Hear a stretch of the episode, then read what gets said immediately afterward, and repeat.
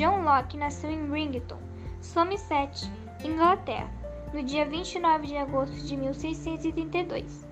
Era filho de um pequeno proprietário de terras, que serviu como capitão de cavalaria. Estudou filosofia, medicina e ciências naturais na Universidade de Oxford, onde depois lecionou filosofia, retórica e grego. Estudou as obras de Francis Bacon e René Descartes. Em 1683, Locke se muda para a Holanda e só retorna à Inglaterra em 1688, após o estabelecimento do protestantismo e a subida do trono de Guilherme, o príncipe de Orange. Em 1695 foi nomeado membro do parlamento, permanecendo no cargo até 1700. John Locke faleceu em Harlow, Inglaterra, no dia 28 de outubro de 1704, e durante sua vida realizou quatro obras, sendo elas Carta sobre a Tolerância em 1689, dois tratados sobre o governo em 1689, Ensino acerca do entendimento humano em 1690 e Parlamento sobre Educação em 1693.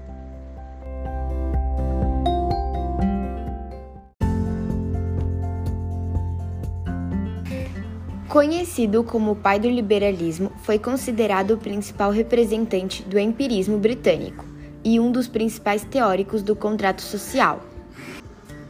Locke ficou conhecido como o fundador do empirismo, além de defender a liberdade e a tolerância religiosa. Lembrando que o empirismo é uma teoria do conhecimento, que afirma que o conhecimento sobre o mundo vem apenas da experiência sensorial. O método indutivo, por sua vez, afirma que a ciência, como conhecimento, só pode ser derivada a partir dos dados da experiência. Locke, o filósofo inglês, buscava refletir sobre os direitos que são naturais dos seres humanos. Através da observação, percebeu que as pessoas possuíam necessidades e comportamentos comuns. Para Locke, a compreensão sobre o comportamento humano permite a construção de um governo que prioriza as necessidades da sociedade, defende bons valores e reprime os motivadores de desordem.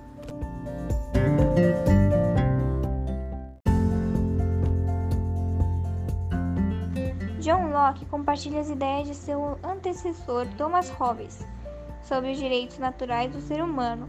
Entretanto, Thomas ia mais para o sentido do absolutismo, já John defendia as ideias indo para o sentido do liberalismo.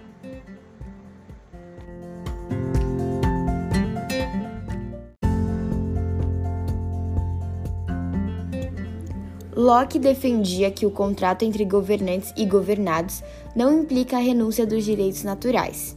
Os direitos naturais, conforme John, consistem no direito à liberdade, à vida e à propriedade. Ele também defendia que o governo era responsável pelos direitos naturais dos cidadãos, pela preservação e segurança do território e pela justiça. Entretanto, o descumprimento do contrato social poderia levar à deposição do governo, Assim, a relação de poder passa a ser inversa. O governante é responsável por garantir os direitos naturais do ser humano.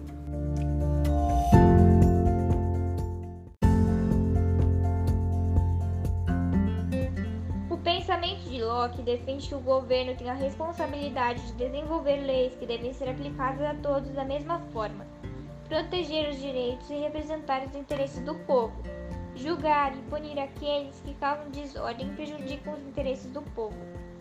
Podemos concluir que John Locke, filósofo inglês, formulou os princípios da política iluminista, liberalismo, que defendia uma relação contractual entre o monarca e seus súditos.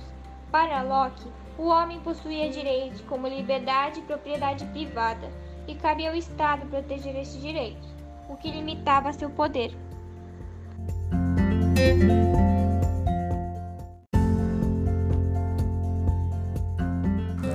E para finalizar, é importante ressaltar que a ideia de que as pessoas são iguais e livres e devem ter seus direitos naturais assegurados pelo governo ficou conhecida como liberalismo e teve como seu primeiro e mais influente representante John Locke. O princípio do direito natural orienta o pensamento político e social até hoje. Afinal, ser um cidadão relaciona-se à noção do direito natural e ao princípio de que somos todos iguais. Como cidadãos, devemos ter nossos direitos, liberdades e condutas mediados pelo governo e respeitados pela sociedade civil.